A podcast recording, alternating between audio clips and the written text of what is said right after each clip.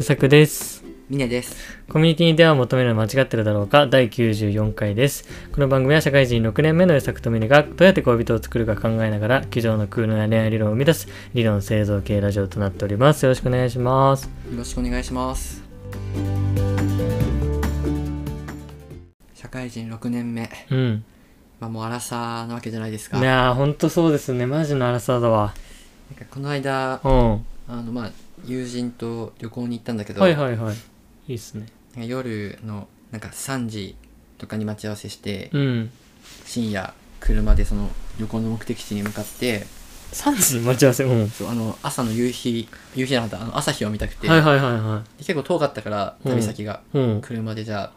夜あ3時ー待ち夜合わせドなラっイてブしてうんそうでそこに向かってうん朝日見て歩いてうんでなんかじゃんけんで負けた方がお得意じゃんけんでね、うんそのうん行き先でこうなんかアイスとか買ったりさ、はいはいはいはいなんか途中こうちょっとしたこうなんだろうな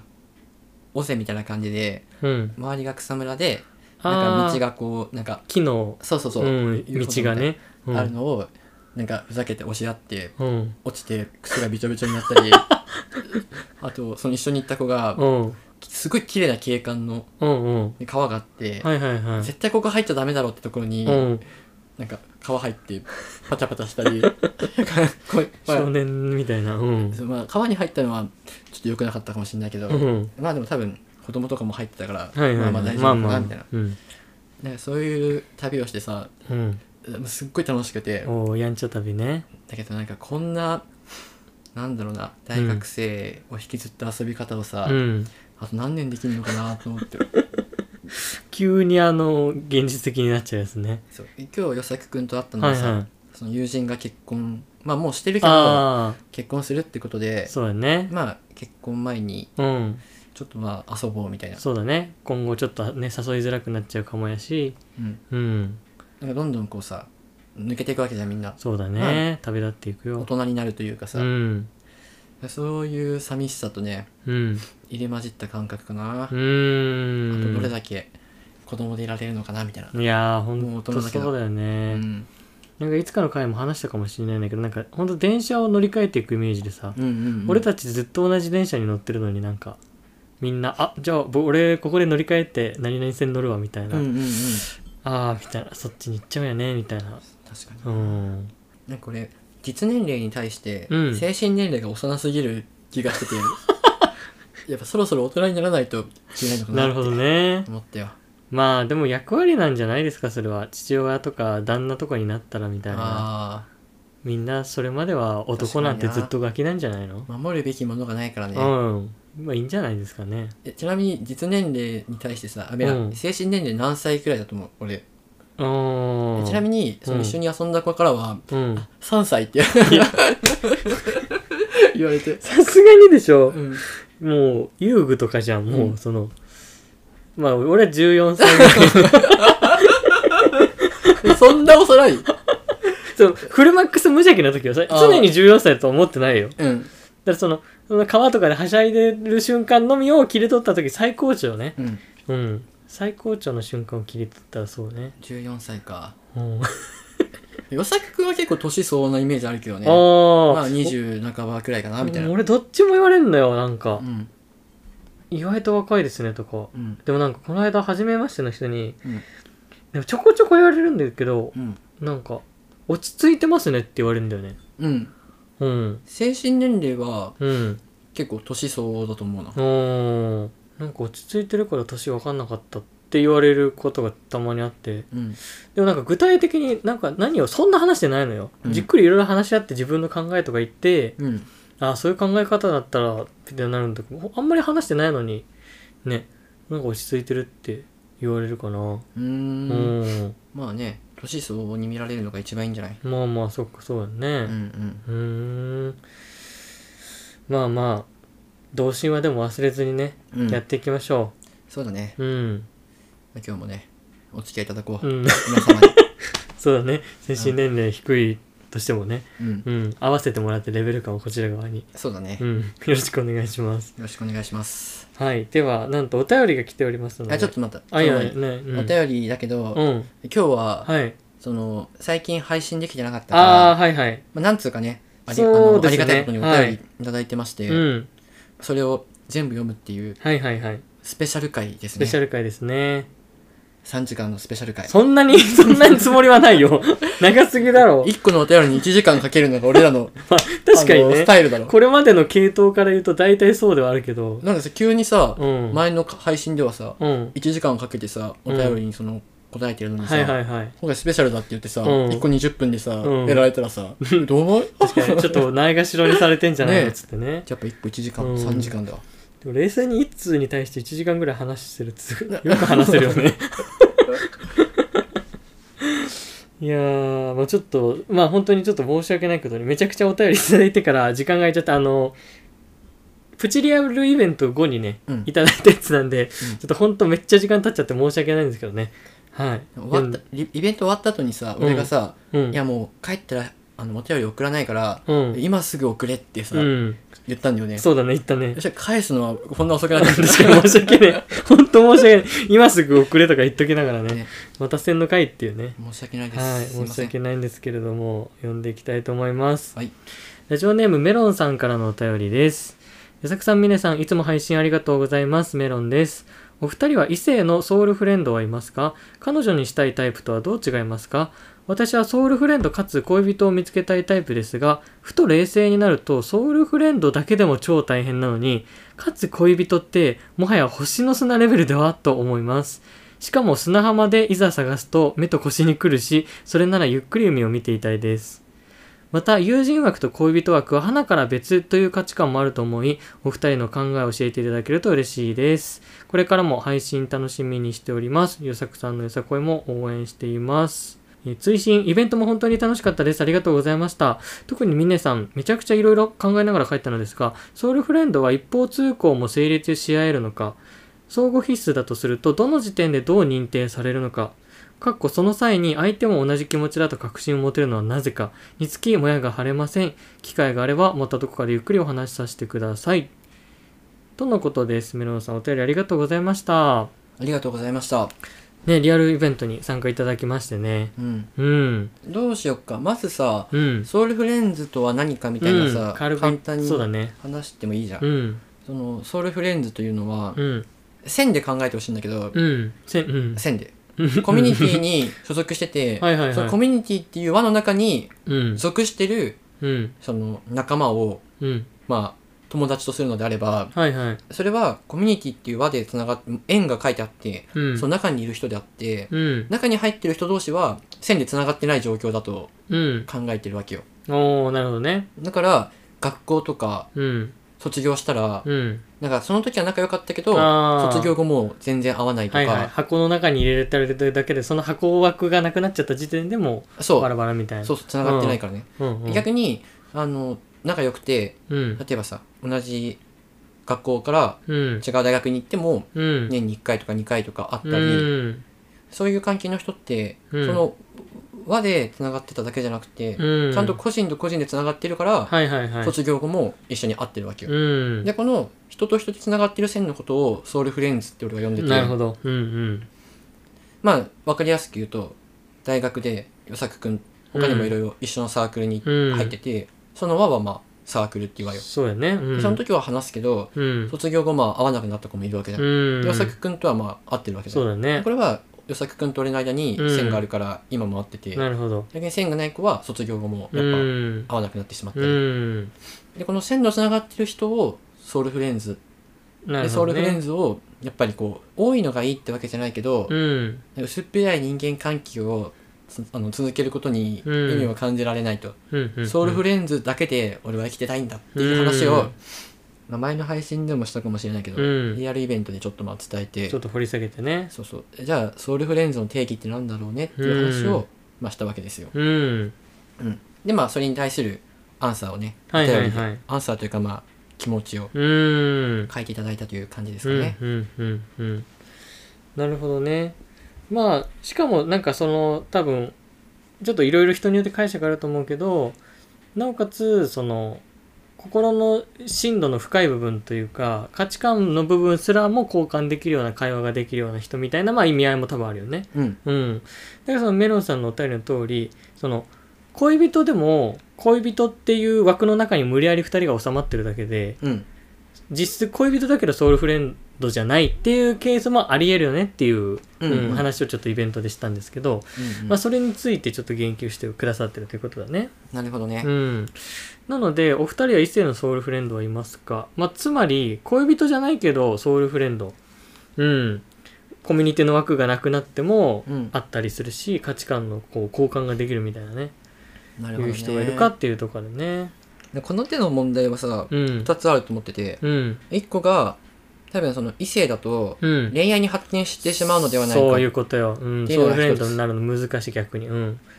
かもしくはそういうことじゃなくてうん単純に異性だとやっぱりこうかっこつけてしまったりとかうん言えないことがあってそもそもソウルフレンズにはなれないんじゃないかとかねああーはいはい男女の友情は成立するのかとちょっと似た問いだね、まあ、恋愛に発展する前提の話かうん、恋愛とか関係なくそもそも生物としてうん分かち合えるのかみたいなうん おーなるほどと俺は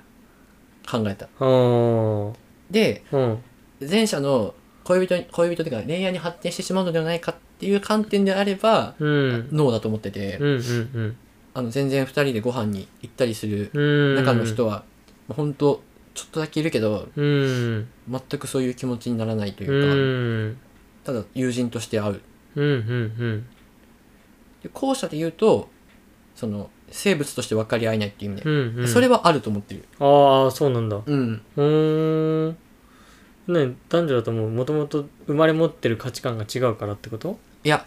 そのそこまでずうずうしくなれないというか、うん例えば与作君みたいに会う時あーに、なるほじどゃあね与作の家でラジオ撮ろうみたいのうが、んうん女の子にできないな俺ああなるほどねなんかおしゃれなカフェでじゃあ話そっかとか、はいはいまあちょっと格好つけたり気使っちゃったりはどうしてもそうそうそうどこまで仲良くなってもうん絶対にその壁はあるとうん、なんか慣れ慣れし小さくなってくもそこまでできなくて、うん岩崎君にさなんか赤信号待ってる間にさ、うん膝かっくんとかさうんする のははいはいなんか男だからできるけどああ例えば女の子にそれはできなできないしねるほ俺どもねうん岩崎君の相手だったらなんか普通に1時間とかさ遅刻とかも全然しちゃうけどはいはいはい、女のの子だったらやっぱなんかそれはできないなとか、うーんまあ、かっこつけてるのかなだからまあまあそそううやいうね男女の違いでちょっと気を張っちゃうから、うんなんか本当の意味で全てはさらけ出せないんだような、ーんうさくくんはいますか異性のソウルフレンズそうねもうなんか定義の部分がちょっと難しいけどその心のしなんだろう超深いところまで話せる自分の弱みとかコンプレックスも含めて話せるっていう意味で言えばしかもまあなんだろうわコミュニティの枠が外れても、うんっていうのは一人はいるかなううーんんそうだねまあ高校の同級生なんやけどうんうんなんだろうその人とは確かになんか恋愛関係に発展する雰囲気はまあないまま意外とうまいことやってきたのかなとうんでまあ別にそれぞれにこう彼氏彼女がいる時でも連絡を取ってたりだとかうん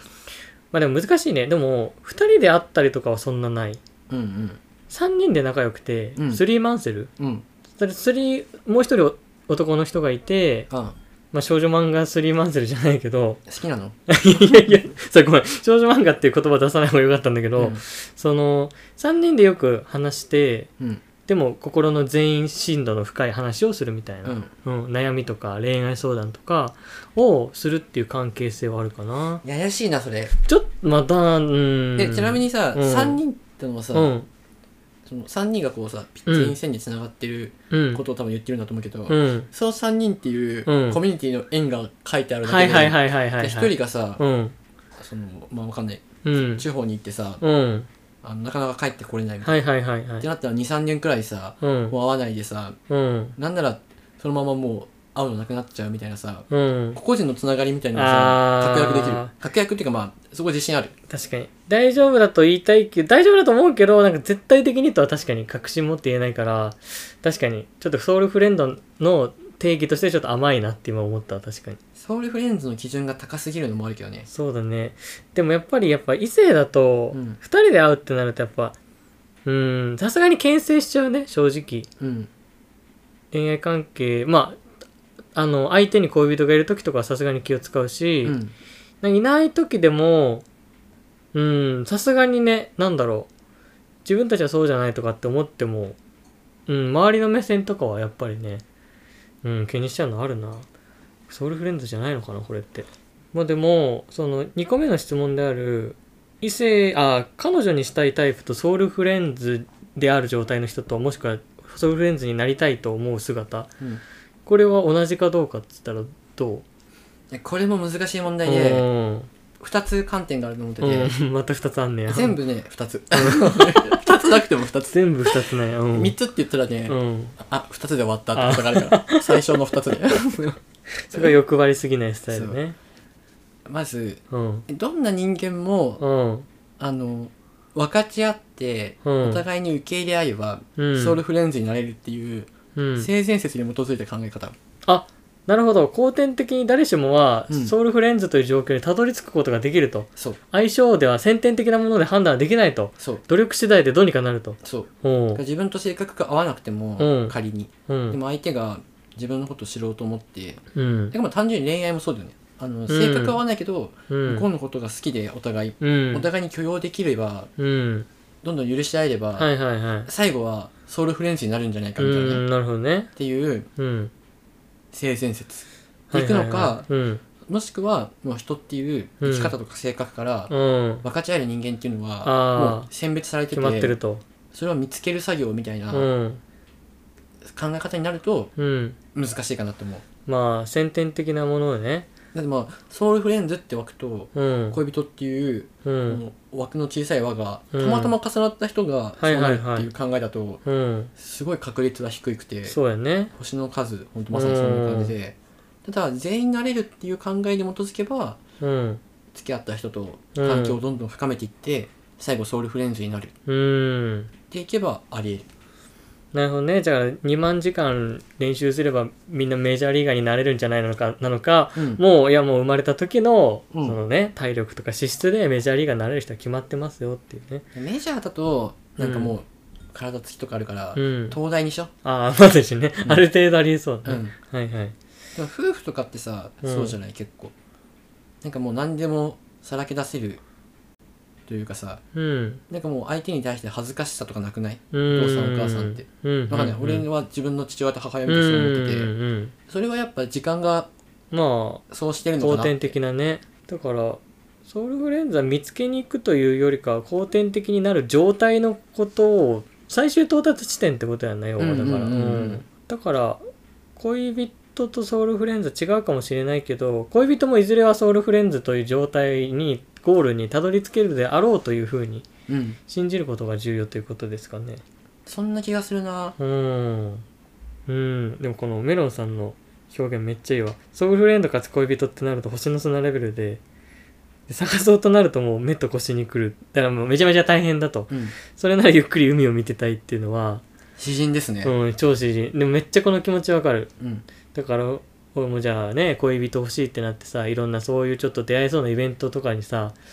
ね行ったりしてもやっぱ疲れちゃうやんうんそれだったらもう一人の時間ゆっくり満喫してあなあとは普通にさ同性の友達と遊んでればよくねみたいな俺たちと一緒に海を見ますかそっちに舵を切るっていう綺ね麗な海がいいな ガチの海のうん 話になっちゃったよ、うんでもだからソウルフレンズと恋人は別で考えちゃいがちだけど、うんてかソウルフレンズって最初から慣れないからうんめちゃめちゃ時間をかけと労力をかけるうんから、まあ、どっちも大変な作業ってことだ恋人作るのも大変やしうんソウルフレンズのまあつなるのも時間かかるしソウルフレンズと恋人をうん分けて考える人なくて、うん恋人になってからうんソウルフレンズになるし、うんソウルフレンズが恋人にもなるし、うんなんなら今歩いてるうん周りの人全員自分のソウルフレンズになる潜在的な可能性があるっはいはいはい、はい、ていう考えに基づきたい俺は、うんそうだね、うんそれ大事だねだからソウルフレンズかつ恋人が欲しいってなると、うんソウルフレンズになってから恋人にならなきゃいけないと思うんだけど、うんそれは大変だからどっちかちょっと矢印的には多分恋人になってそこからソウルフレンズを2人で目指す方がいいんだろうねおお便りさんのメロンさんの考えとしては、うんソウルフレンズっていううん小さい枠とうん恋人っていう小さい枠があって、友達になりたい人うとん異性として好きな人ってうんまた違ったりするから、そうやねこう交わんないじゃんみたいな、うんうんうんうんたまたまそれが交わる人なんているっていうこと確だと思う率んだめけっど、ちゃ低いよってそうじゃなくてうん恋人になる可能性がある人はうん好きなタイプだから、うん多分その好みとかタイプで縁があるけど、うんソウルフレンズは全て人間であれば全員ああそういうことなかんなら動物猫とか犬も含めていいかもしれない、そのもソウルフレンズうねなる可能性は、うん、意外と超でかい円だよっていうねそうっかななるのは大変だけど、うん、一応ポテンシャルはあるんじゃないっていう、ああ確かにうんああそうだねうん確かに選ばれし人類じゃないということだねソウルフレンズは、うん、そこにかけた時間とか愛情ですよっていうことかかなうーんちょっとでも性善説すぎるかな偽善かなまあでも多分その気持ちでいかないと事実は分かんないけど、うん事実はもうソウルフレンズになれない人類が、まあ、いるかもしんないけど、うんそのマインドセットでいかないと多分道は開かれないやろうねうんうんでもさうんそのイベントでさうみんんなと話したけどさ、うんまあ、近い思考をしてるからうんもともとそうなのかもしれないけうど、んでもなんかね最初からソウルフレンズになれる人間は決まってるって考え方になったらさ、うん俺たちはソウルフレンズになれないのかって思わない、うん確かにダメかもってなったらそれこで終わりだもんねうん、うん分かんないからなり続ける気持ちを持つってことかソウルフレンズになろうよって話だよ俺たちとね そうなっていこうよっていうところやね、いやーちなみにソウルフレンズは一方通行でも成立できし得るのかっていうことでうんまあ確かに片思いもあるかもしんないよねうんうん俺がミネ君ソウルフレンズ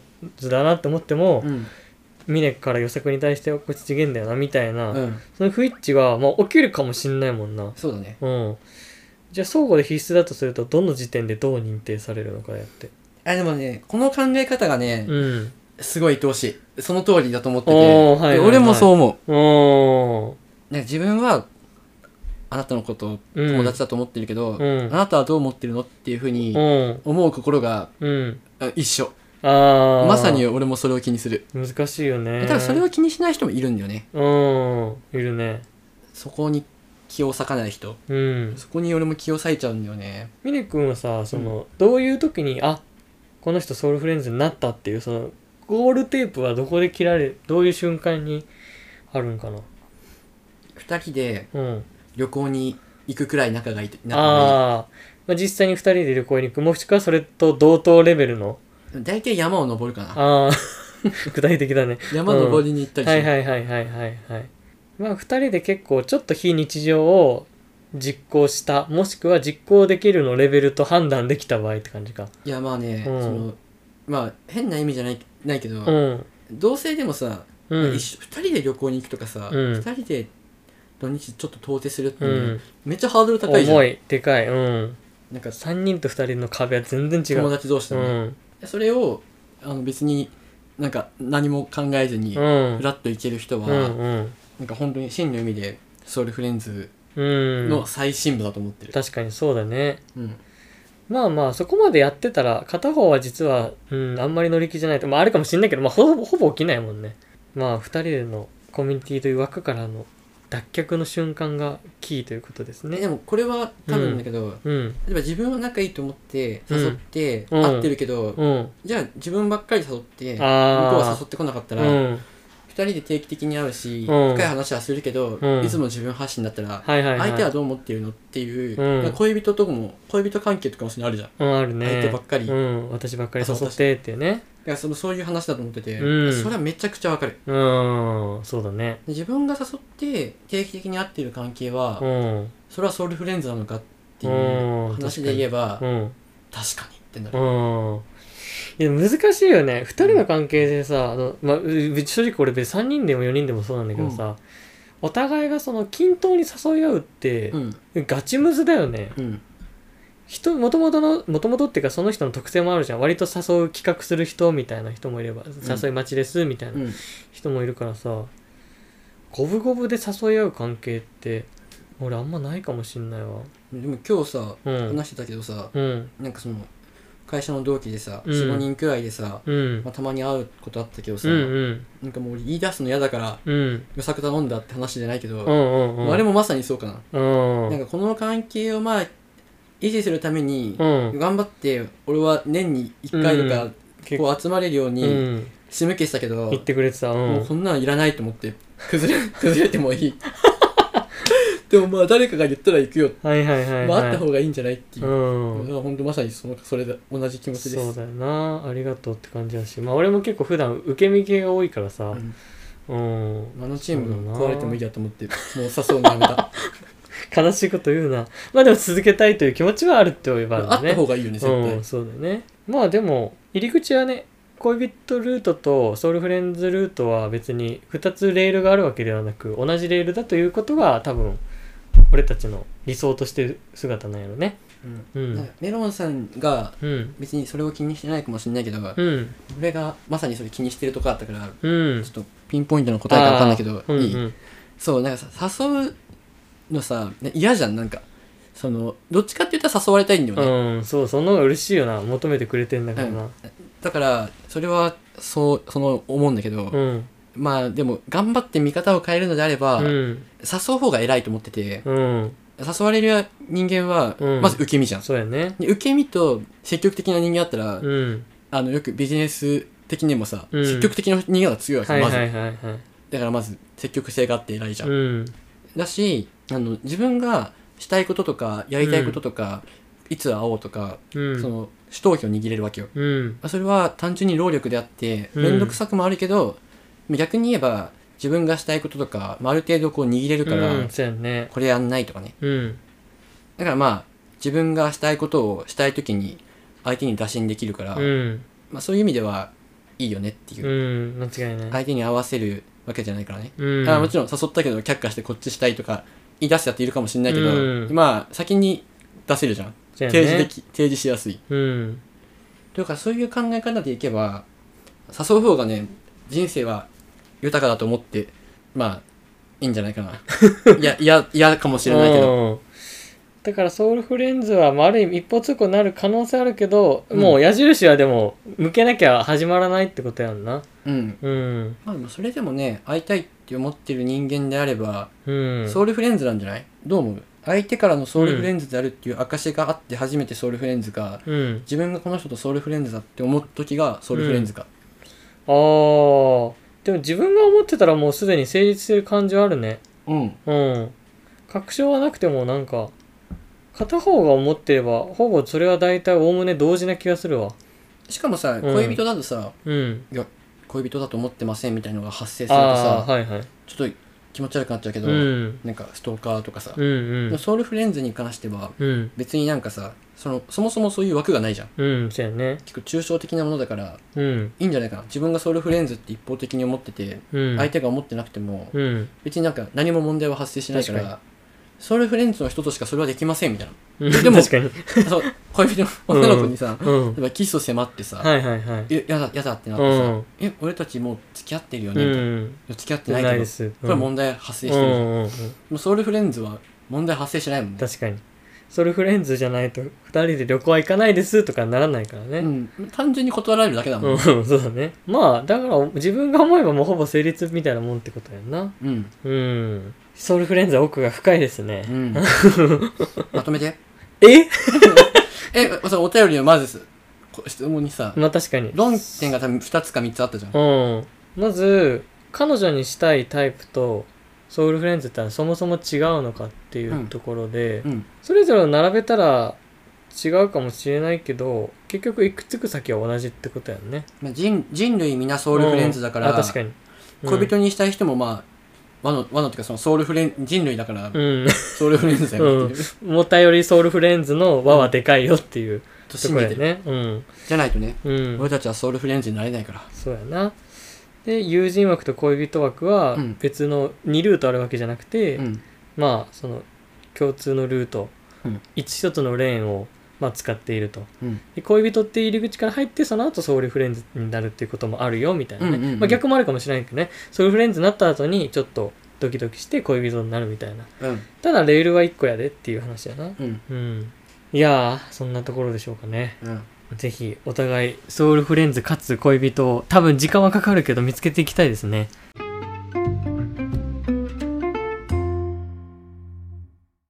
えー、ソウルフレンズ関係もう一つお便りが来ておりますお願いしますはい。ラジオネーム、リンさんからのお便りです。プチリアルイベントに参加させていただきました。とても楽しかったです。今日は幸せな気持ちでぐっすり眠れそうです。お二人とリアルでお会いできて、うわあ、本物だみたいな気持ちになって感激しました。ただ実際にお会いできたことやお話できたことに満足してしまって、理論作りのお役に立てたかと思うと反省です。もっと自分の経験や持論をうまく言語化できるようになりたいです。すごい、け一味一員としての自覚がすごい。美咲君終わったと言ってたけどねあいつら役に立たねえそんなこと言ってねえよ え今日のソウルフレンズ議論を振り返って思うのは今いるソウルフレンズとの関係をより大切にしたいなということです環境が変わって簡単に会えなくなっても会いたいと願い忙しい中でもなんとか予定を合わせ会えばすぐに本音で語り合える友達がいることって奇跡だなと思いましただから今いるソウルフレンズには出会えて良かったことやこれからも仲良くしたい意思をたくさん伝えたいと思います私は感情が高ぶると相手に思いを伝えたくなってしまうので本当に少数のソウルフレンズにあなたのこと親友だと思ってるとか言ってしまいますこれはある意味相手に告白し MeToo と返ってきたら口頭契約が結ばれたことになるのでしょうか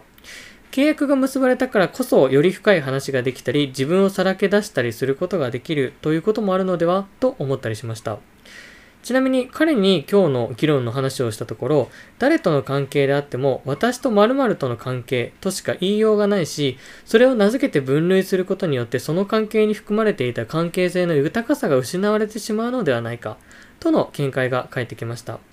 確かに恋人だからこうしなきゃとかソウルフレンズなのに話せないことがあったとか関係性や社会的規範にとらわれすぎてしまうと窮屈になってしまうとも感じます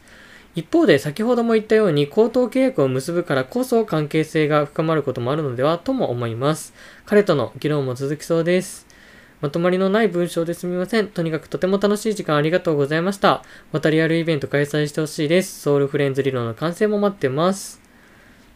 とのことでしたリンさんありがとうございましなた ありがとうございますリンさんはコミュニティでの出会いありましたというね恋待ち実績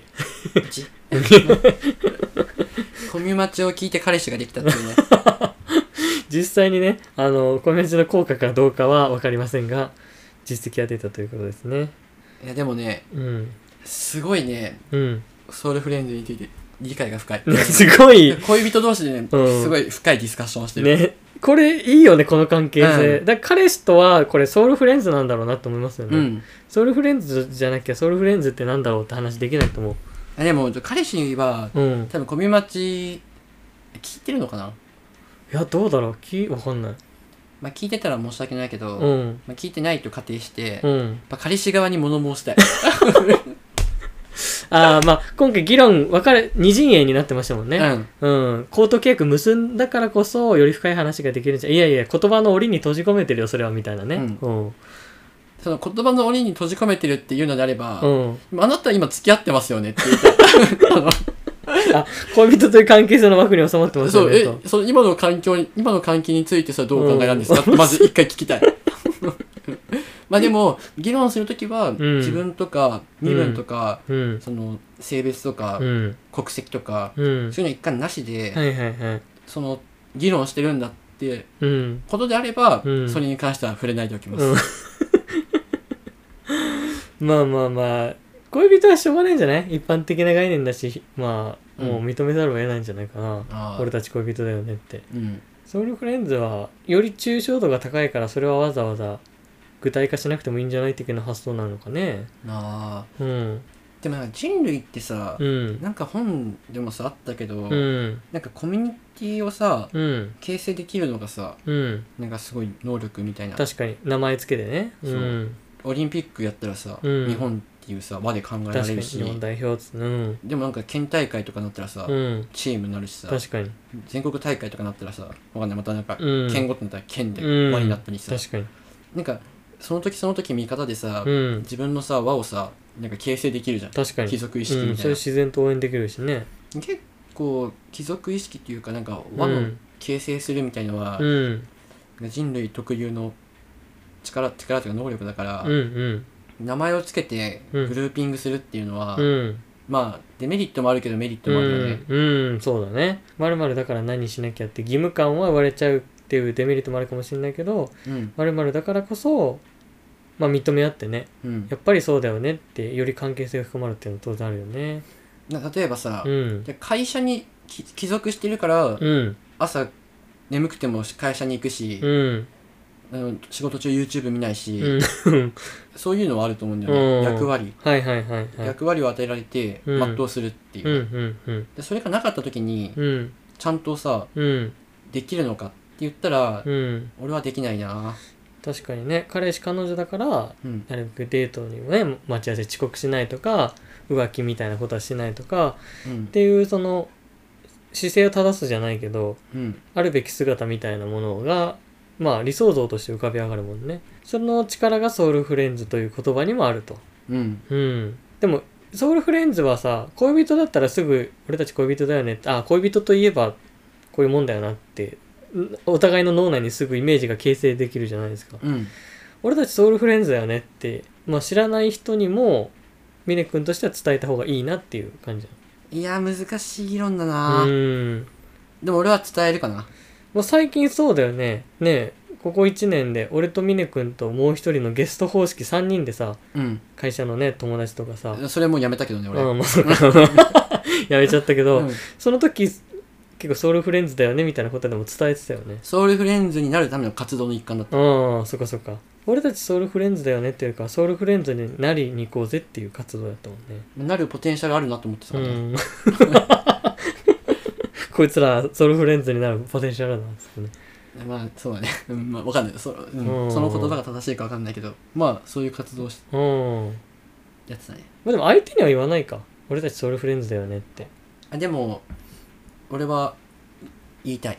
ああ言いたいし、うん確かめた言ったい方がいいしうんチームを組みたい、うーんまあ名前のパワーって強いよねさっきもさっき言ってたよねなんかあチームチーム名をつけることであうんなんかうまくいくんだって言っあてなかったそうこれは2人じゃなくて3人以上の時の方が多いんだけどうんサークルの中で3人でよく会うとか高校の同級生で4人会うみたいなので大体そのユニット名が絶対あると強いんだよねうんうん何々会みたいなうさ、んとかチーム何々みたいのがあるかどうかは圧倒的にそのあユニットの生存率はうん高まるっていうのはめっちゃ思うねうんううん、んあでも彼が言った言葉のうんなんか意味分かったかもしれないおわおなんかさ家族だから、ーうん絶対に介護しなきゃいけないとかあなんかその仕事辞めてでも何とかしなきゃいけないあうとか、んまあ、そもそもなんか法律的にもうん法でなんか縛られたりと確か,、かにうん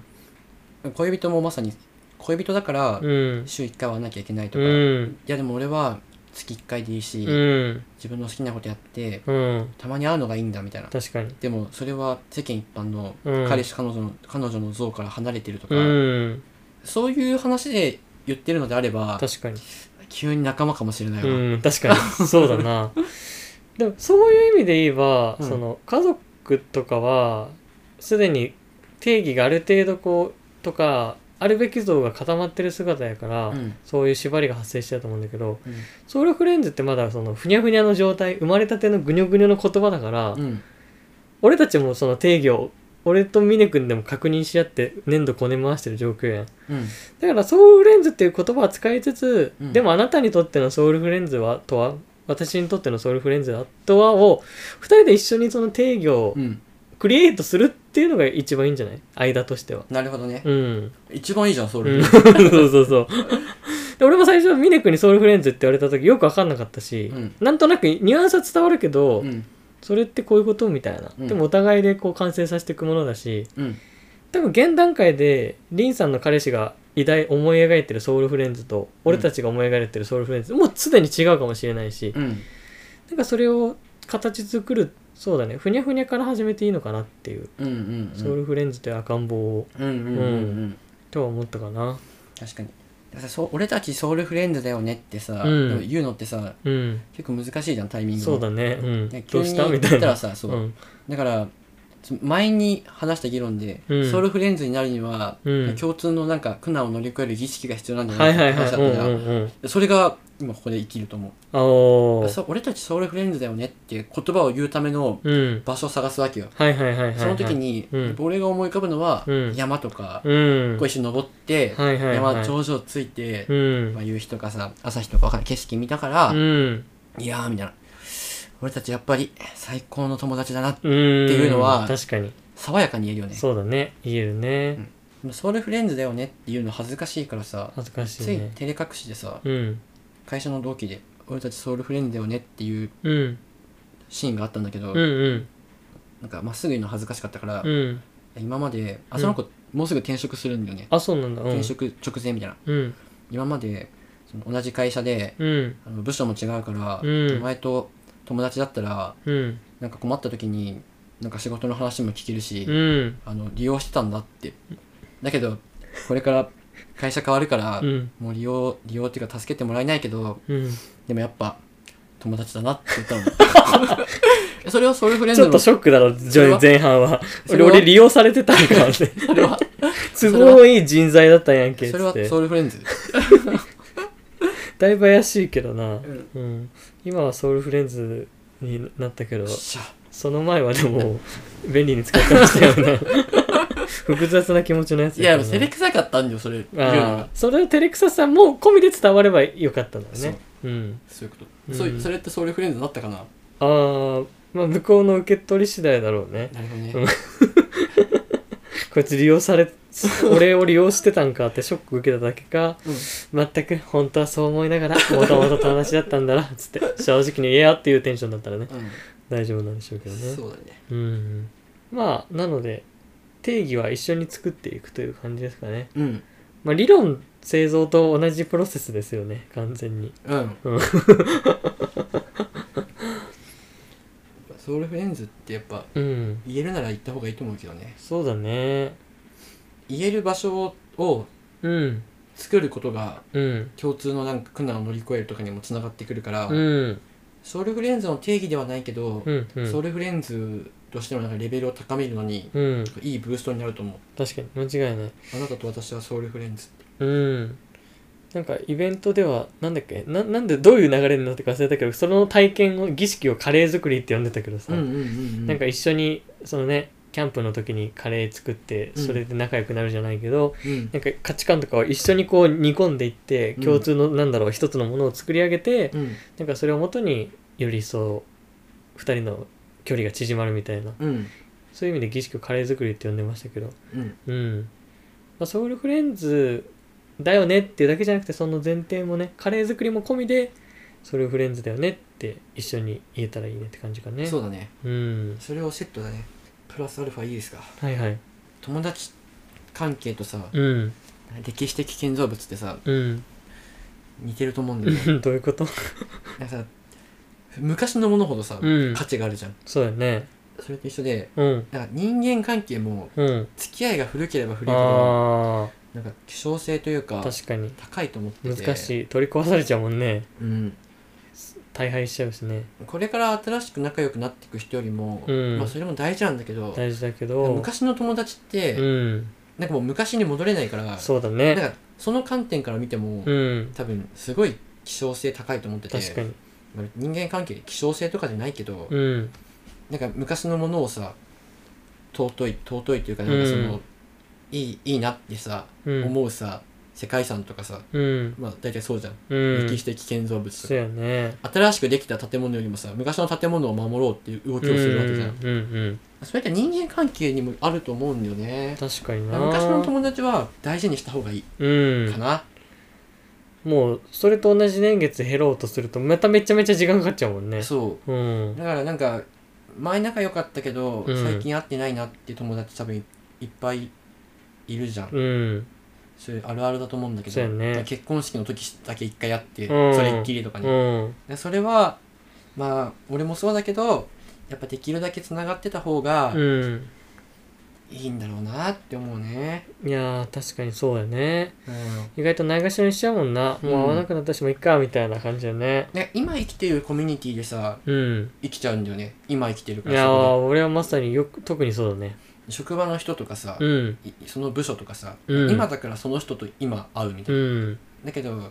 あ、その人もいつか過去になるけど、うんでその今のコミュニティが全てというよりはうん歴史的観点から、うん昔仲良かった友達たちっていうのは、うんすごい財産なわけよそうだね一緒にいろいろ話せることもうん昔話もあるし、うんうんそっちをないがしろにしてしまいがちだからかに現代人はうんでそこをいや大事なんだと思ってうん歴史的建造物を人類が保護してあのこうやって手を合わせるうん合わせるかごとく、はいはいはい人間関係においても高校とか中学とかね、うん幼稚園とかわかんないけど昔の友達とつながってるなら、うんその友達に手を合わせて感謝して、うん一緒にあの遊んだりこれからも確かに行こういい一緒になんか定期的に会おうねみたいな、うん保護の観点をうん持った方が人生は豊か確かに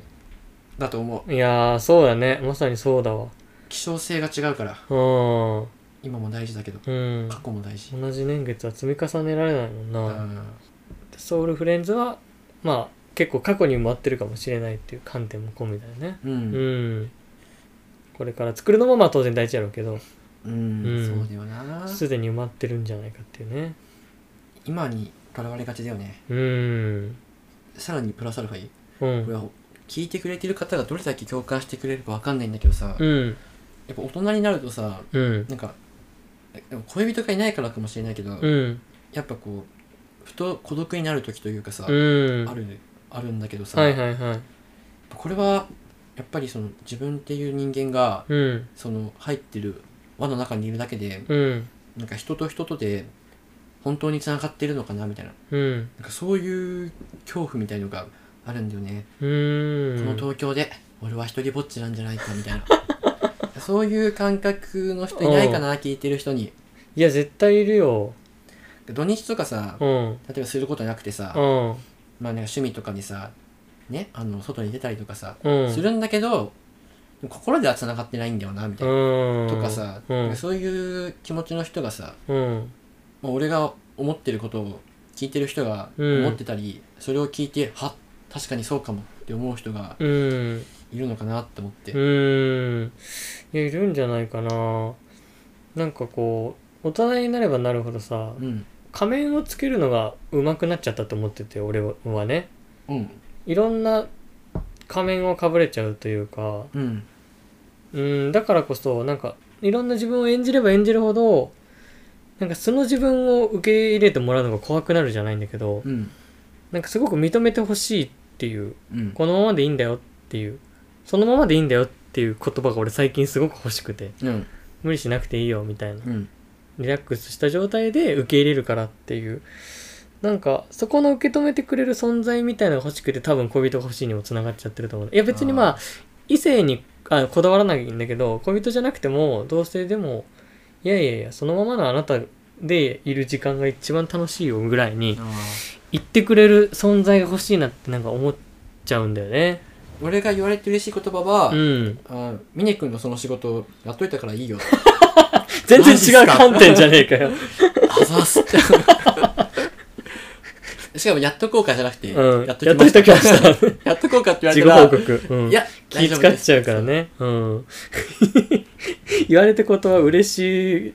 選手権じゃないのよ。 大丈夫ですあとだからさうん。ライブ前のさうん。なんか「お前一人じゃねえよ」みたいな、うあるじゃん。んそうはいはいはいはい。あんな感じのこと言いたい俺はああ、そうね。なんかみ、んな同じ気持ちだよねうん、認めてほしい。認めてほしいの。ねうん。そんな存在が欲しいし、俺はソウルフレンズがいる価値はそこにあるかなって思うんう。うん。あ、このままでいいんだって。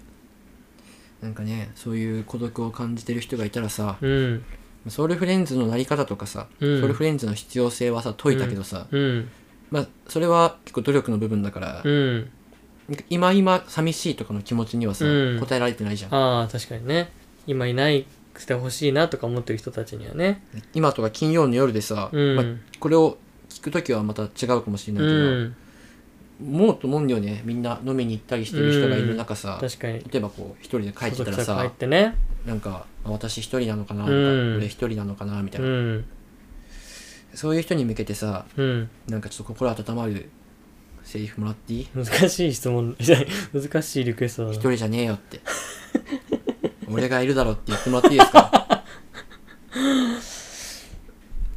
いやー、まあ、ちょっとそんなかっこいいことは言えないですけど、うんなんかでもコミュニティ多分好きな人ってあのイベントでも思ったんだけど、うんそのなんか心のアンテナの感度がすごく高いというかうんすごい受信する人だと思うんですよね。うんとか一つの物事について細かく考えられる人いろんな角度からね、うんこういうふうに考えたりとかでも他の人はこう思ってたりとか周りはこうだとか、うん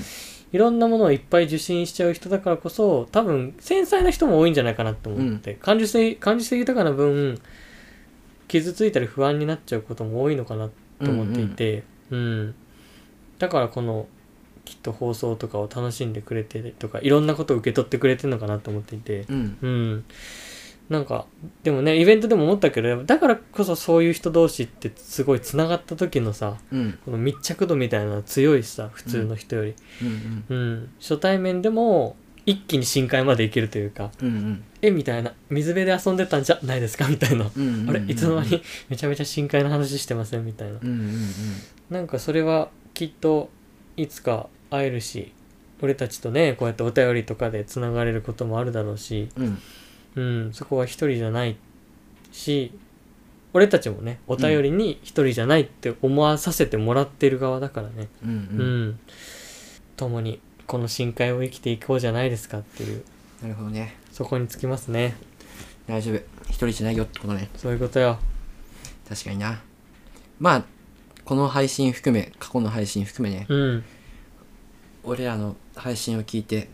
あ確かにソウルフレンズってそういうことなんだとかさ、うんまあなんかね笑ってくれたりさ、う納ん得したりさでちょっとこう心がね綺麗になる感じというかうん心を掃除してもらってね頑張ろうって思ってもらえるのが嬉しいかなそうだよね頑張ろうみんなが恋人できるまで予策は恋人 作らないからまあ作れないが正解かもしれないけどバカ野 郎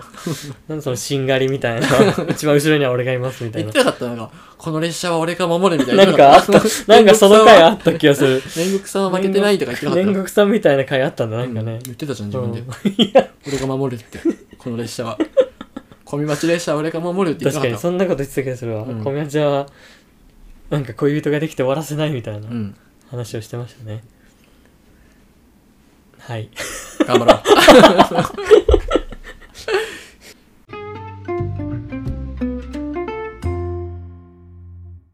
はいそれでは続いてのお便りです、はい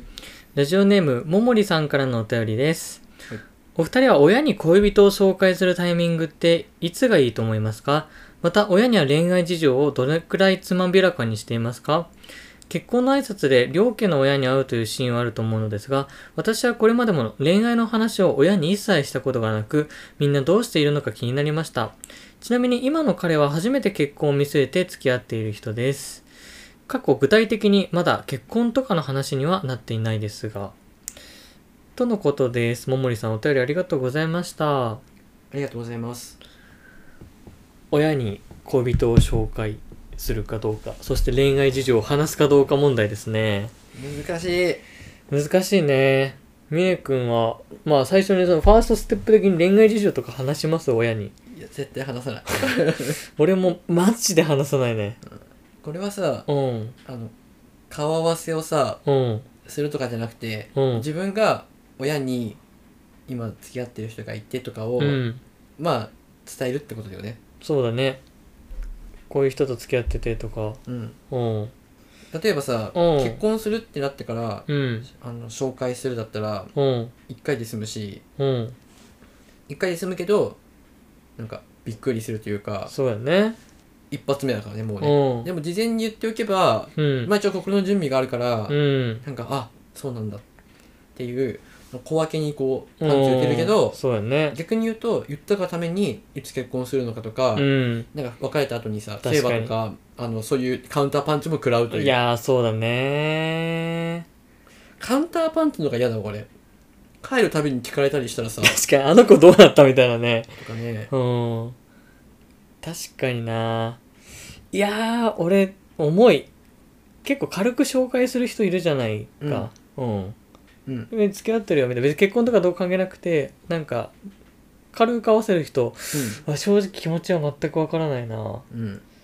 もう絶対結婚するぐらいじゃないと俺紹介しないと思ううん、うんでもこれ男子と女子で結構違うと思うんだけど多分男子は割と恋愛事情話さないし、うん。合わせるのが多分ギリギリ後ろの方になる人の方が多いと思うのよ、うんで女の子は逆に割と家族にも話すしまあ早めに合わせるってケースが多いかなと思うんだけど、うん。ねお便りのももりさんはそうだね今まで一切話したことがないといううん。ことだよねうん。うんどうなんだでも俺さすがに結婚する前に一発は重いからさすがに俺はジャブは打ちたいなとは一応今のうちはねわかんないけど思っていてうん。うん。まあこれも相手との希望とかタイミングとかによるけど、まあ、多分結婚する前に同棲はしたいうん。同棲する時に挨拶に行くんだろうなっていうイメージではあるかな俺はおー同棲かなきっかけはでもさ、うんどういう感じえ、お付き合いしてる予作と申しますみたいな感うーん、ああ、あ、相手にか。親に、あ、でも、これ一応親に、自分の親に恋人紹介するからね。じあ、じゃあこれ、こちら、お付き合いしてるうん。まるです。まるまるさんだよって、同棲を、う、うんんちょっとするから、うん。さすがに合わせたいと思ってっていうのでは、俺は連れてくとは思うな。ああ。あうあ。ん。なんか、紹介する側はいいけどさ、うん。そそれついてく方はさ、うん。なんかちょっと緊張するよね。まあ、確かに、同棲するんだったら俺、合わせたいけど、向こうの、確かに両親に会うって思いは。そなんかね、うんご飯さ、うん。 2、3回行ったことあってさ、うん。同棲することになったらだったらさ、うん。なんか、小分けの方がいいよね。確かにそうだ ね今思えばそうだわ思いはもう同棲彼女の両親に同棲しますってあ挨拶しに行ったらさ、うん。じゃあもう結婚ですよねぐらいのうんテンションで捉える人も多いと思うやん両親向こフうラの両ンク親に 2, うん3 2回くらい会ってた方が、うんいかにその重みが違うから、そうだねいいけうんど、いいんだけど、でもさ、逆にさ、うん例えば付き合ってさ、さんうん半年くらいでさ、うんあのうちの両親とさ、ご飯食べないって言われたら、うんあこいつ結婚を意識いしてるやのかって重いいうわふうんうに、逆に、なん かさ、同居とかさ、結婚前にさ、うん親に会ってほしいはさ、 うん覚悟決めてるからさ、うん進行ってなるけど、うんね、よくわかんないタイミングであの会ってほしいって言われうるんと、考ねいろいろ考えちゃうわえちゃうむずいいやだからハプニング的に会うのが一番いいなだから、うんジャブでうんしかも短い時間で、うんなんかお父さんが車でなんか近く通って、うんなんか私のことを拾ってくれるらしいんだよねみたいな、うんなんか顔合わせるみたいなうん感じでそのぐらいのテンションで車で迎えに来てご飯食べるとかじゃなくて「ああお世話になってるこれ付き合ってるから お,、ね、お世話になってます」みたいな「お願いします」ああじゃあぐらいの、うん、そのぐらいのテンションでジャブありたいねでも、うん、それもすごい偶然、 うんそうそう親にお願いするのそれ偶然狙って くれって、俺からお願いしてる時点でやべえやつだもんな、ういんやハプニング的にこのしかもなおかつヒットアンドアウェイというかさ、うんなんかいろいろ序盤でその食事とかで言うとね場所とかいろいろ考えちゃうしさ重くなっちゃうからうん、でも今回のお便りはさ多う分ん彼を両親に合わすんじゃなくて、うんまあ、自分が両親に伝えるかどうかだよね確かにまずファーストステップでね、ううん今まで一切話したことないって言ってたからね両親に伝える目的は何なんだろうね世間一般でもいいんだけどおお確かに最後にさ結婚報告するから、うんその前に一旦こうちっちゃいうん小分けにしとくかっていうことなのか、どういう意味があるんだろううん確かにだから普通軽く話す人はもう友達に話す感覚でうんアドバイスが欲しいとか、なんか自分の近況を知ってほしいとかそういう意味だと思うんだけど、うんその桃李さんは多分違うじゃん別にそこは求めてないからうんでも一応話した方がいいんじゃねみたいなだかうんらそのジャブ理論だよね多分、うん小ジャブ理論だよねうんうんそれかもう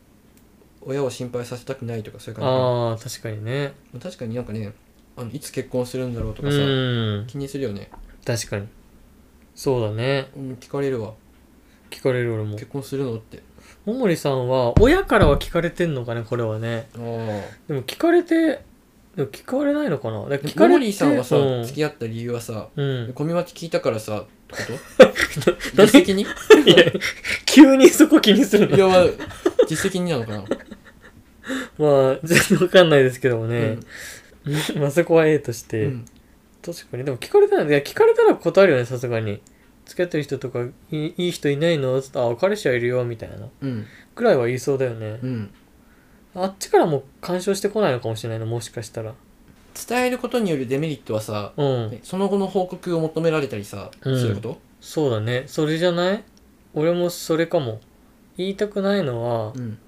だから普通に彼女が普通にできましたって時点でうん俺絶対言わないと思うのよ、うん言ったらなんかウキウキしてさうんなんか会いたいなとか多分俺言われるのよお母さん浮とかかれにポンチってこと浮 かれ浮かれ浮かれ お母さん浮かれポンチお母さんが浮かれポンチまではいかないけど、ういんや多分期待しちゃうと思うのよ会えるの楽しみとあかーいずれ結婚するんじゃないかとか、うんであすすまん別れたっていう時に、うん失望し 失望とは言い過ぎだけ どがっかりさせたくないっうんていうのが強い俺はあ峰君はどうですそのデメリットなんで言わないのかってあでもそうその後の報告を求められる ことこれずっと進捗ねそれがうんやっぱ嫌だなまあ会社と同じよね調子いい案件報告したらさうんあれどうなったみたいな本当にうまくいくのかみたいなね、うん感じになっちゃうからいや逆にうん言うことによるメリットは何だうん 確か に小分けにできることまあそうだよ、うん、ジャブ理論ややっぱりうん急にだとびっくりしちゃうからうんまあでもびっくりさせてもよくねみたいな話もあるかまあねもう開けてびっくりもう結婚しますこの人とよろしくお願いします連れてきますねうんまあびっくりするけどその人がよほど変な人とかだったらさうん「おいおい」と「なぜ事前に相談はなかったんや」とうん「もうちょっとステップあったやろ」みたいに言われるかもしんないけどうんそれで言うとさうん議論それちゃうけどうん俺がもしうん彼女がいてうん結婚考えてたらやうんっぱ事前に会っときたいなその結婚とかうんあのする前にうんやっぱちょっと軽く会う機会が欲しいというかあなんかーお母さんとだけうんなんかちょっとカフェではいはいはいちょっと話す彼女と3人で話す機会とかを作ってくれてた方うが、なんかんいずれ家に挨拶行く時に、うんなんか初めましてでガチガチじゃなくて、うんなんかお母さんとはもう関係築いてて、うんお確か父にさんと初めましてとかの方が、ねすごいやりやすい。いや、そうやね。まあ、てか、でもシンプルにその相手の家庭環境気になるね。そりゃそうだけど。し、うん、そうだね。やっぱ、こじゃぶりした方がいいな。やっぱ一回さうん、新しい場所に行く前にさ、うん下見しといた方がスムーズだもんね。そうだね。だそういう意味で言うと、うん結婚までに、まあ、同棲を先にするとしたら、同棲前にで、で、それもびっくりしちゃうから、なんだろう、わかんない。付き合ってじゃあ2年ぐらい経った後とかに、うんとか挟むとかはしたいよね。でもそれはさうん。その挨拶する側がさそう思うからであってさ、うん。挨拶する側がそ特にそう思ってなかったらさうん。それを見越してうん。自分があの両親に会うっていうのはうん。違う受け取り方されるかもしれないじゃんそうだね。うん。なんか重いなみたいなうん、それに関してはどうですか間違いないだから俺も今思った同棲はうんいけると思うのよ、うんまあちょっと同棲ともなるとお互いね顔合わせぐらいし顔ね軽くちょっと行った方がよくないってなれば彼女とかに言えば、そうだねってなると思うの、うんその一個前に理由がないからまあちょっと2年経ったしそろそろお互いに挨拶行くとかも全部不自然すぎるしうんうん、なんか親とかもむお互いさあ結婚するのかなとかってなっちゃうしさうんやっぱこれにいいちょうどいい理由をうんクリエイトするのが、うん今回の俺たちのミッションなんじゃないえじゃあさ自分の両親にうん先に特になんかイベントことないけど、うん付き合ってることを、うんまあ、結婚とかも考えてるってうん伝えるのは、うん自分目線ではメリットなし相手がうん挨拶しやすいとかそういう話、うんうんまあ確かにあんまりないかもねどうだよねうんでしかも自分の自分の両親にさうん結婚報告を自分でする時はさうんまあ多少はさ「あそうなの?」とかあるけど、うんそそんな緊張しないもんねうんそうあーなんかだねまあ結婚考考えてる人いるんだよね、みたいなうん今度連れてきてもいいっていうのは、うんまあちょっと緊張するけど、うんそんなに緊張しないからまうんよほど止められそうだなとか思わなけあればむしろ向こうの両親に会いに行く方が全然緊張するもんね緊張するねで今までの議論を一回整理しようんうまずって両親にうんあの特にイベントないけど伝えた方がいいのか良くないのかうんまず自分目線ではうんメリットはないそうだねであのそう後追いされるからそうメリットはないうんだってね受験 大学受験やっててさ、うんあのしなんかまあどこどこの大学うん受験して帰ってきてさ、うん受かりそうとか言ったらさうん落ちた時にさそうちょっと失望ししちゃうみたいな、うん模試でね A 判定でしたとか言って、うんああ東大行けるのねっつってうん まあできるだけそこはうん、言わない方がまあいいじゃんそうだねううんんだからまあメリットなし、うんただ、まあ、相手側の目線でねうん多分報告しやすくなるから、うんまあ伝えておいた方がうん相手としては嬉しい嬉しいというかメリットがあるとそうだねただうん相手に直接言うとうんなんか変なとらわれか取られ方するかもしれないかうら、んそうだよねうまい塩梅が必要だと、うん理由が必要うんでもこれでも自分はさうんそんな相手のことも考えてさうん工夫してるのにさうん向こうはさそれをさまっすぐ受け止めてくれないかもしれないし、うん重いって思うかもしれなそいうだし、ねう向んこうは何もしてくれなかったら、うなんんか損じゃない、まあ意外とリスキーな行為だようねん、うんだったら自分もしないしうん相手もまあしなくてうん その時その時の一回大勝負でお互い行け ばでトントンじゃない、確かにうんその一発はめっちゃ緊張するけどうんなんとかなるっていうかねうん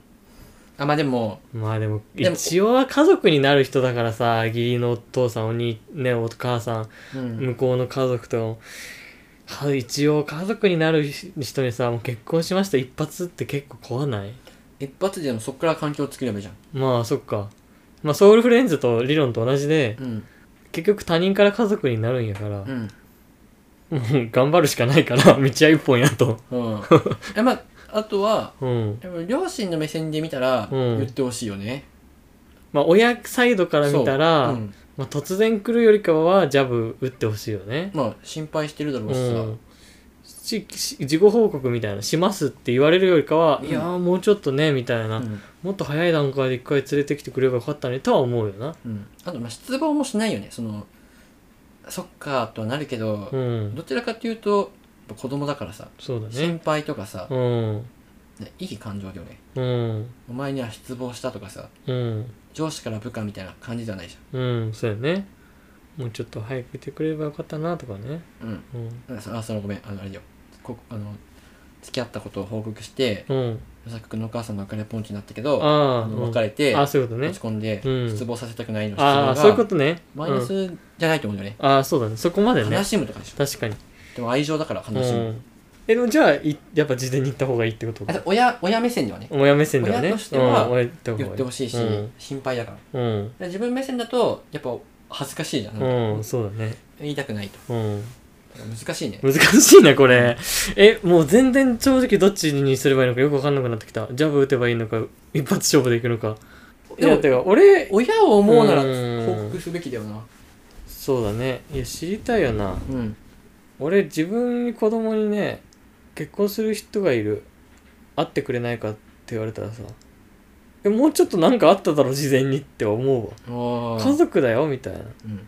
結婚しようと考えてる人がいるくらいの段階で、うんお付き合い人がいるみたい、ま、会うのはマストじゃなくてもせめて事前の情報としてはどんな人なのかとかは欲しいし、まあうんできれば会いたいけどね、うんうん別にそこに反対まではしないけど、うんちょっと違うなと思っちゃったとしても、うんまあでもねその本人が決めた相手だったらっていう尊重をするから、うんね別に口出すわけじゃないけど、うんほうれん草は欲しいよねっていじうゃあ親目線でしょ親目線あじゃああの与作目線は うん、私別に言いたくない。 やっぱそうなのどうすんの むずっむずっこれ、意外と、N コミ町史上最大の難問なんだけど、トロッコ問題やもうこん なのもう答えない本当ほんまにそうだわ。おたお便り読む感じ多分、桃森さんは言いたくないんだろうね。まあでも、まあみんな言ってるかもしれないし行った方がいいんじゃねと思ってるって俺たちって多分同じ思考回路なんだろううねん、うんどっちで考えるかねあの両親のことを思ってうん伝えるか、うん自分のことを考えて言わな いかなんかそうなるとさん嫌だよねんちょっとお親はどうでもいいから言いませんってなんか悲しい結論だよなでもやっぱり自分が一番大事でしょそうだねうんそんな悪いことしてるわけじゃないから、 うんまあそうだねううんんまだわかんないしねでもさ浮かれポンチの自分をさうんやっぱ律してくれる第三者がいた方がいいと思うんだよねああ客観的にねいやその人おかしくないとかさあるじゃ確んかにあるねそうまあうん親にさ、うこの人おんかしくないとか言われるのよ嫌だけうど、ん言ってみるのは確客か観に的目線くれるかもね、うんそうやねなんか親に反対されてる相手と思ったらうんそれでも突き進むって思うこともあるけど、うんちょっと引っかかるじゃんやっぱり確かにうんあーなんか良くないのかなとか、うっんて立ち止まれるからね、うんメリットあったわうんえでもメリでットもそそこまでメリット考えるなら、うん結構詳細に話さなきゃいけない相手のこと確かにそうだねうん仕事はこうれでみたいな、んえでも報告したら聞かれるよなんか仕事はそ何うやだってねるうのとか、んあのなんかどこで出会ったのかとか、うん多分親は気にするか気らにす聞るねくでしょうん聞かないかないや昭和の親父スタイル かなそうかって新聞読みながらまあ普通の親は大体気になるだろうね聞いたとするじゃうんんその時にまずそれを次答えるかどうかっていうねごまかすのうかんいやもういいよみたいなうんちゃんと事細かに話すのかはいはいはではい与崎君どいいやーまあでも聞かれたら言うしかないよ事細かに話した方がいいと思うそもそもううん、その今回その言うことのベネフィットがうん客観的な情報を得られることっていううんことが確定したからうん、客観的なフィードバックを得るためにはこちら側としても情報を提供しなきゃいけないからえでもさうんそこで言うと、うん両親にそんな的確なフィードバックができるかどうかってい う間違いないそのフィードバックの質がねうんうん間違いないなだからまあこれはでももうフィードバックの質は親によるやんうん親によるよ例えばさうんいやなんかももりさんのねうん両親がって話してないけど、うん例えばさあの夢追い人の彼氏でさ、うん今舞台俳優やってるのっはてい言はっいはいうんて良くも悪くも、うんその恋愛だからうんいいと思うんだけど、うんででもいやそんな人やめなさいみたいなちゃんとサラリーマンとか公務員とか、うん安定した職で年収何万以上の人人じゃなきゃダメだとか苦労するよっていうのは、うん結構難しい問題じゃんいやーそうだけどそう,、ねうんなのかとかさまあいいんじゃないでもその気持ちをさ測るさ、自分のそれに対しても反発したいほど好きなのかどうかっていうのをうんなんなら反発食らう前提でうん行って、うん反発食らっていやでも私は好きなのっていうこん感情が本当にお芽生えたなら、うんなんかそこはゴーサインを出せるというかさ自分の中でねあーまあうんいずれにしろその人と結婚するときにうん反対されるなら、まあ、いずれも反対されるからね、まあ確かにそうだよね、まあ先に言ってくのは越したことないね、うん、で要は結論としてまず一つ目のその親に恋愛事情をどれくらいつまびらかにしてますかまあ俺たちはしてないけど、うんすべきかどうかっていうところで言うとももりさんの両親がから得られるフィードバックがどれほどのものなのかを、うん一旦ももりさんなりに考えてみて、うんこのフィードバックはメリットがあるんじゃないかという考えられたら、うんつまびらかにするっていうそうだね、うん、ことがまず一つ結論として出ましたねそう、うん親に伝えることのメリットは親からのフィー ドバック、客観的なね、うんまあでも親だからこそ客観的じゃない部分もあるけど、うんまあ一つ視点を新新たに確保することができると、うんでまあ、あは、と親は嬉しいってね、うんで恋人を紹介するつまびらかにさらさらにワンステップ上がった恋人を紹介するっていうのもうん多分客観的なフィードバックを得られるっていうベネフィットやんうんそこは多分そのまま同じ理論でいけると思うんだけど、うんタイミングについてはいつがいいと思うかっていうところはあーまだ議論にいけてないのうよ、ん最高のタイミングがいつかってことでしょ、うんそゲーム理論で考える最高と 最悪うこれゲーム理論役立ってるからね比較になるじゃん比 較、はい確かにね、うん、最悪はいつだ最悪直前直前じゃない、うんなんなら事後報告しました席入れたつ分かっった最高はたうんなんか親に聞かれるギリギリ前みたいなあそうそんなことないか親に聞かれた聞かれてからうん答えるが一番最悪だ よ、確かにいい人いないのあ結婚するわそうそうあいいるよってなんかわかる聞かれたから答えるよりも、うん。自分から言った方がなんかいいよねきっと、うだかん、そうよね。ら自分から言えるのがよくて聞かれたから答えるがまあどうせ言うならかっこ,、うんかっこ悪いというかまあそう自だね分から言った方がいいだろうう、ん。もう親に聞かれる前に言うっていう観点で言うとうん。いつだタイミングだもんな。だからフィードバック求め寸るため劇に。寸劇やって寸劇よさきけでえ母さ ん紹介した人がいるんだってみたいなそういう寸劇スタイルにして いやちょっと待ってこれなんか生まれますこ我れに。々面白くなるいやえいまずいつかこいつか言ってからうん寸劇開始にしよ、え、 ちょっと待って。いつかが今回のこの議論の結論やないううんえ 俺まだ思いついてへんないんやけ ど。そっかいや、むずいよ。だってそんなさ、みちょっと見据えてるぐらいの恋人がいてさ、具体的に結婚の話してないのよ。うんもう出たタイミングで言うんじゃない出たタイミングうん。付き合ってる人と、うんうん、まあ、プロポ、プロポーズの前にさ、さすがに多分、どのカップルも、大体ね、傾向としてさ、さすがに結婚ゼロベースってことはないと思うのよ。うんなんとなくもう結婚っぽいなっていう雰囲気が出てると思うんだけど、その匂いを感じた時じゃないうん普通紹介するのって。うんそんなことないか、プロポ、え、ちょっと待って、え普通のカップルってプロポーズ前、あと、両親への紹介って。プロポーズ後じゃないあそっか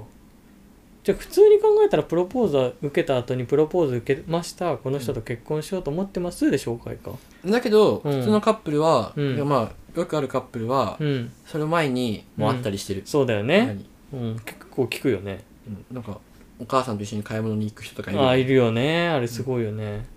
そっちの方がうんやり手だよね、うん事前に押さえておいた方がさいやいいよね絶対いいよでもやっぱ理由なくない、うんだからまあそっかだからそのそれぞれ一人ずつ攻略した方がいいってことやんなうんそうだねうん二人だともうなんか正式になっちゃうからお父さんとは会わなくていいと思うんだよね最後に会えばいいんだよお父さんはああなるほどねお母さんはわかんないけど大体世の中世の中でさうんお父さんよりお母さんの方がそういう恋愛好き そうじゃんなんか確かにうんそうだね多少しあの味方に事うん前につけておくことで、うんまあ万が一お父さんが娘はやらんみたいな感じになったとしても、まあまあお父さんみたいな感じで、こっちに確かにうん先にこう崩すと崩し始めるのはうん崩すというか、先に攻略すべきは相手の母ということだよね。でもこの議論はさうん、自分の両親だからさ、うん自分が相手の両親を攻略するっていう観点だったら、うんそうなんだけどあ確かに紹介するのか。だからまず、うん彼と見解を一致する必要があるよね、うあのん、両親をどう攻略するかってい 確かにだ順番をそうだね決めてね うそう、うんだ、って誰から攻め落としていくっていう。向こうがさそう向こうがそう思ってないのにさ、うんうんまあ彼が攻略しやすいように 事前にお母さんと合わせていこうって動きをすると、うんいやよくわかんないじゃんもう 彼望んでるかわかんないからそうだね。うん。やっぱわかったさわ全部わかったわもおうこれはお。その自分のためじゃなくて、うん。まず彼と自分で、うん。私じゃなくて主語を私たちに一回変える必要があはる、いはいはいはい。まず彼にうん。同意を取るうん。両親をどう攻略するか、はいはいはい。でそれでいやまあ事前に会った方がいいよねっていうふううにん作って、うん。えまあ、最後に一回会えばいいよって言ったらまあそれで終わりだけど、うんうん。確かにじゃあ事前に会った方がいいなってうんなるのであればじゃあまずお母さんから攻略しようとか、に。うん、うん。そのディスカッションが始まるけど確かに。うん。ね自分の両親に報告するのはさうん。正直そんな苦じゃないかあら、あ、確かに。どのタイミングでもある程度ね。う。うんだから、結論はいつベストかっていうのは俺たちを言うことはできないけど、うんその彼氏に相談した上でその誰をねじゃあうちのお母さんから攻略するのか向こうのお母さんから攻略するのかうんその攻略プランを組んでってうんそこでベストだと判断したうん時期に合わせるってことだようね。んうん。報告もそうじゃないそしたら、うん。まあ自分目線のメリットの話でさっきしたけど、うん。どちらかと言ったら私のメリットというより、うん私たちのメリットで考えるべきだな確かに、そうだね。間違いないわ。うん素晴らしい。じゃあ、け彼と結婚の匂いがうん出てきて、彼と攻略プランの策定がうん、できた時に、うん紹介が発動するってことだね。そう私が私たちになった瞬間、だね。うん。いいね。うんでも多分自分の両親に報告するタイミングで質問いただいてるけど、まうんあどちらかと言ったら気になるのは、うん彼の両親だと思うんだよねああはいはいはやっぱ私たちで考えた方がいうんいいと思すごい素晴らしいですねう、うんでもさうん主語を私から私たちにするってさ、うんでも難しくない難しいねあれさプロポーズとかする前に、うんまあ、もし、うん結婚とかを考えて事前に親に会っといた方がいいかなとかさ、うん会っとくとか話すわけじゃん、うんそれはやっぱ思いと感じるかもしれないじゃん向こうが、まあ確かにな建設的だけどうん難しいね、うんすごい建設的な意見なんだけど相手がどう受け取るかうんなんか外堀埋めてきてんなってそうそう男側から思われちゃうかもし与れない作君どうこの小見町のさ配信を聞いた人がさうん与作君とその後付き合ってうんその後ねうんあそういえば私たちもしねいずれ結婚とかするとして、うんうんどう両親に報告するかとかいきうんなり結婚しますって言って挨拶行っても、うんまあ両親もびっくりしたりう岩ん崎君も初めてそれで会うってうん緊張すると思うから、うんうんなんか事前に私からうん両親にまあ岩崎君のことを伝えておいた方がいいかなとうか、んもしくはなんかお母さんとだけうんまあ来月とかちょっとうんうんカフェとか3人で行くとか、うんそういうのを考えないって言われた時に、うんこいつ外堀埋めてきてるなって思 うかあなんていい子なんだとかあーどうどう思う、まあでも今聞いててでももう結婚の話がうん、ちょっと出てる雰囲気まあ出こてないでしょの、うんあ出てないのあ出てないのでも、まあ、出てないんだったらおおって正直なっちゃう、うんでももう雰囲気とか結婚の話が出てる状態だったらうん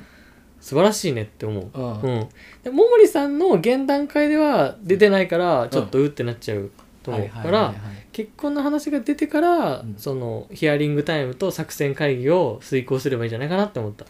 やそれが答えじゃない、うん、そそのういうことや結婚の話が出る前に、うん両親に報告も不要だし、うん合わせる必要もなくて、うんいや私が私たちがもう物理的に結婚ってことだよ、うんそうだよねうん結婚の話が出たらう、んどうお互いの両親を攻略するか、うん話し合おうっていううことだよ、んそういうことやねなるほど、うんそれでいこう、うんいやーめちゃめちゃ議論したな、うん伝わったでしょうか えもう最後もう一回まとめようじゃん、はい、おい一個ずつちょっとねまず親に恋愛事情をどれくらいつまびらかにしていますか我々は全くしておりませんしてないっていうかまあいないっていうまあそうだ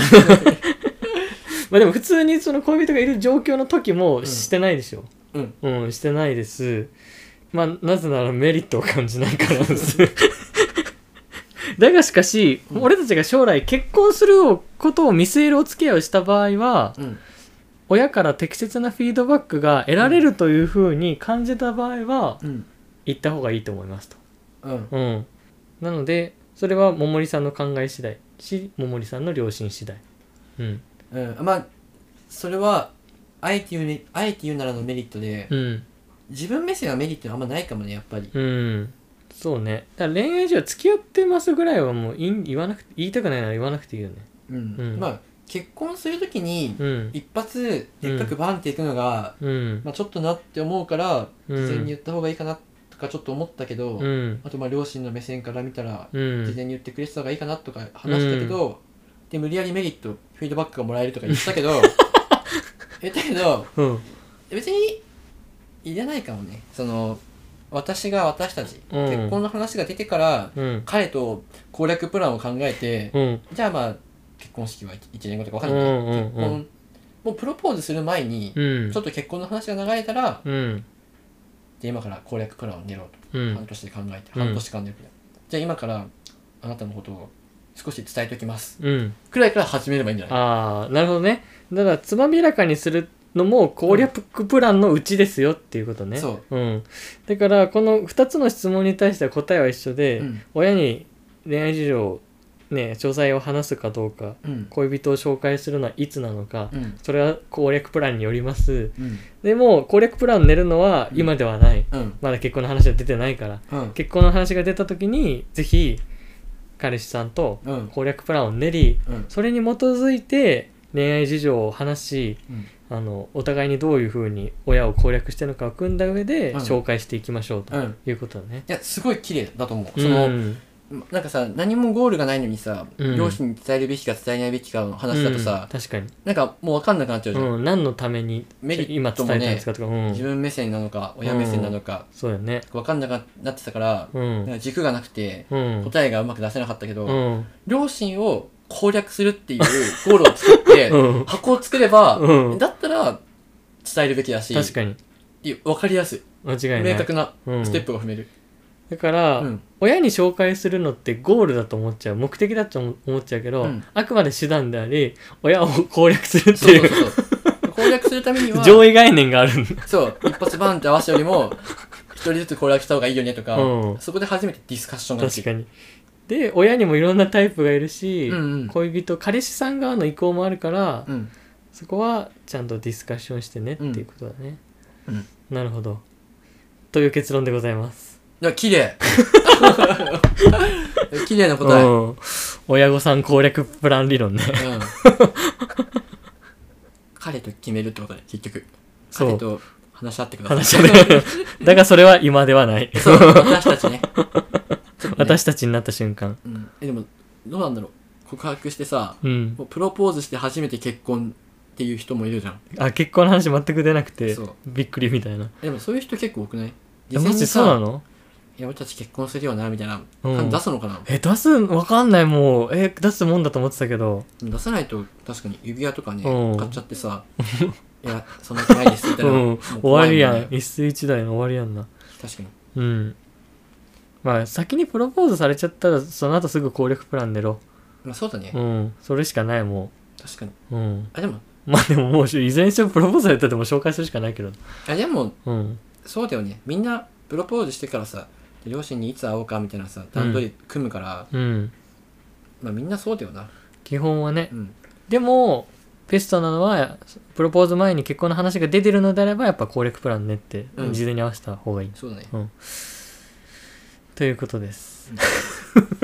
伝わりましたでしょうかまあ今じゃないってことね結局、うん そ俺たちの答えはうんもんもりさうんめちゃめちゃ話して、うん、今じゃないっていうねまだ慌てる時間じじゃゃないないいやお便りありがとうございました ありがとうございまぜしたひねお幸せにねまあまだ結婚の話が出てるわけではないですけれどもねう、んなんかうまくいくことをね願っております、なんかコミマチでさ、うんコミマチ聞いてできたカップルだからさ、うん結婚してほしいなと思うできたカップルとか分からんけど確かに実績がね、うん、よりその東大卒からさらにもうハーバード合格を目指してみたいな 感じになるからね途中モロッコトロッコごめんトロッコ問題かと思ったわもう 答えないやもんう無理と思ったよねこれは出ないと思ったけど、うんなんとかたどり着きましたねねはいじゃあそんなとこですかねはい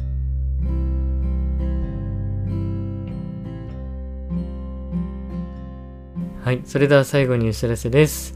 えー、コメアチではお便り募集しております。メールアドレスアドレスは comach.gmail.com、コメアチ .gmail.com です。概要欄の Google フォームからでも送れます。また、Twitter、Instagram、ノートもやってます。概要欄のリンク先からチェックの上、フォローしていただければ嬉しいです。ということで、今回も聞いてくださってありがとうございました。はい、またいつかお会いしましょう。バイバイ。バイバイ